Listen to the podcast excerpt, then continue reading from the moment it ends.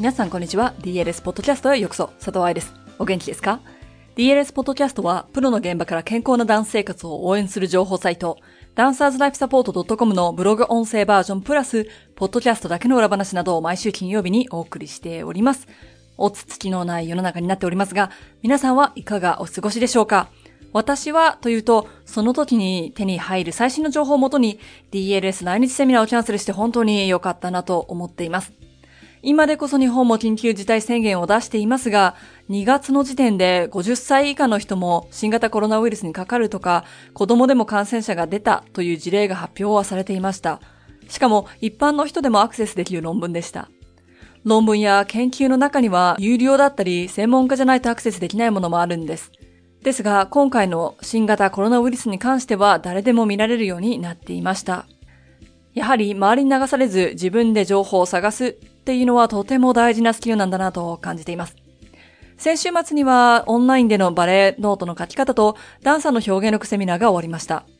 大きな問題もなく子供たちが参加できたし、さすが SNS に慣れているからか反応もとても良く、まるでみんなでクラスをやってるみたいでしたよ。学校やバレエ学校がお休みの時にバレエを違う方向から勉強するきっかけになっていたらとても嬉しいです。バレエの怪我と同じように踊ってなくても上達する方法はたくさんあるんですよね。いつも時間がなくてできない勉強ができるって素晴らしい。さて、今日のポッドキャストでは2020年1月に行われた私の第3冊目、プリエ使えてますかという本の先行予約イベントより、ふみさんが参加者の質問に答えてくれた部分を抜粋して集めました。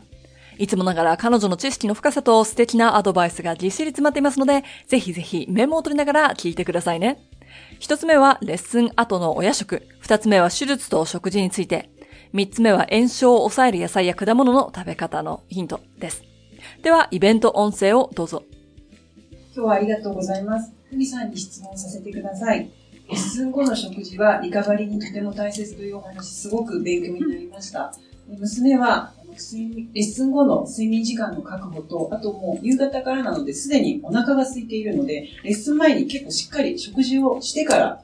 行きます。で、帰ってくると、お腹空いたって言って、なんか、シャラッと食べる時もあるんですけど、大体疲れて、すぐ寝たいみたいな感じの状態が多いです。で、実際、さっきお話を聞きながら、あ、確かに朝いつも体調が悪いな。もしかしてちょっとパワーが足りてないのかもしれないと思いました。で、このような場合はどのように工夫するといいでしょうか？また、あの、睡眠の邪魔、睡眠の食べ過ぎると眠れなくなるようなので、睡眠の邪魔にならず、リカバリーに、こう、こういうのがいいぞというおしおすすめの夜食などありましたら教えていただけたら嬉しいです。質問ありがとうございます。もうすでに、あの、レッスン前にしっかり食べているということなので、レッスンの後に必要なのは、まず炭水化物が含まれていること。で炭水化物がないと、どんな栄養素を体に送っても、それを必要なところに振り分けていくっていうプロセスができなくなるので、結局おしっこがうんこで出ることになるんですよね。なので、まず絶対に炭水化物があること。で、そしたら、同じ量かそれより少し少ないくらいのタンパク質が入っていること。で、野菜はお腹に入れば入れたらいいし、あそこまでキャパシティないわっていう場合は抜いても大丈夫です。で、やっぱり睡眠時間を優先してほしいので、一番いいのは消化のいいもの。で、消化のいいものって言っても、基本的なことは同じなんですけど、でも人によって少しずつ違うことがあるので、まずは、一番消化に時間とエネルギーがかかる食物繊維と脂肪分が少し少なめのものにするといいですね。例えば玄米じゃなくて白米にしておくとか、サラダじゃなくて温野菜にしておくとか、そういう工夫をするだけで食べて、でも睡眠の邪魔にはならなくて、すぐに寝た時に修復のエネルギーになってくれる食事になります。なので普通におうどんとかおかゆとか雑炊とか、夏だと軽めのサンドイッチとかを食べる子もあるではあります。なので、そこら辺からスタートして、あとは季節ごとにじゃあこれも追加してみようかなとか、あ、こっちの方が食べた感じ良かったから、じゃあ基本的にはこれをメインにしておこうかっていうふうに娘さんたちと思います。手術に関してはノーコメントで、そっちの専門知識ないので。ただ、食事と栄養のことについては、あの、手術に関して必要な食事っていうのはもう手術前がメインです。なので、た、多分10代、まだ。その子は10代。うん。の場合は、どういう目安で見ていくかっていうと、絶対的に体重が落ちるようなことがあってはならない。普通に今食事が取れているならそれをキープするのが一番で、今その前の段階からさっき見せてた抗炎症効果のあるものとかを積極的に取り入れていく。手術の後っていうのはまず腐ったものさえ食べなければ大丈夫です。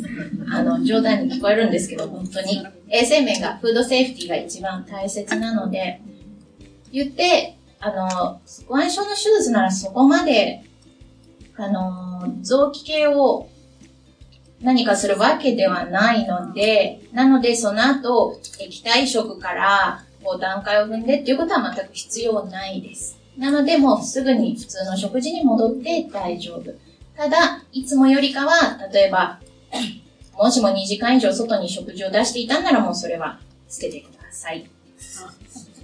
そこは、あの、ちょっと厳しく。外っていうのは、あ冷蔵庫、冷蔵庫に入れとかなくちゃいけないのが外。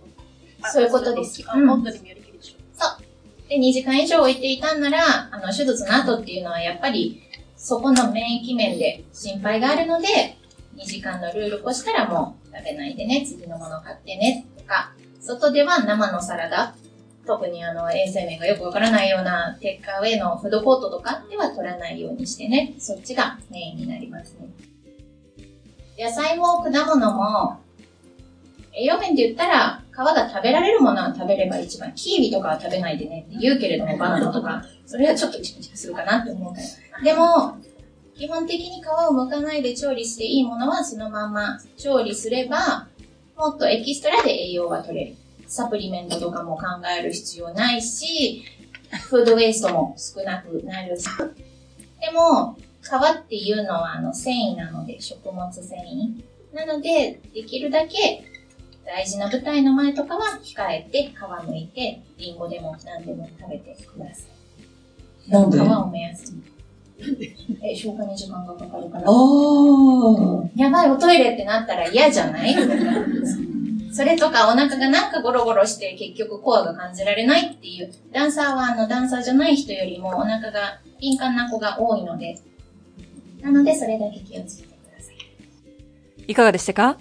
ダンサーは自分の体が資本というか、それだけにしか頼れない食料なのにもかかわらず、自分の体の構造だとか、先週のポッドキャストのように自分の体の声を聞く方法、そして毎日絶対に行うであろう食事に対しての知識が浅いですよね。体が壊れたら収入源がなくなっちゃうにもかかわらず、健康に対する意識も低いように感じます。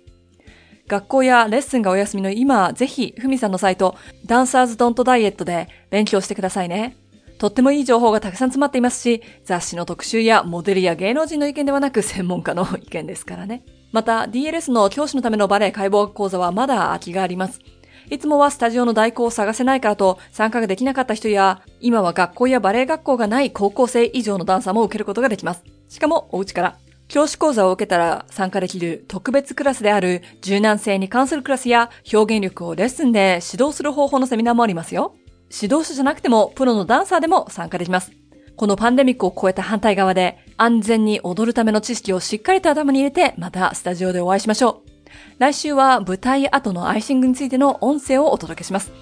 ハッピーダンシング、佐藤愛でした。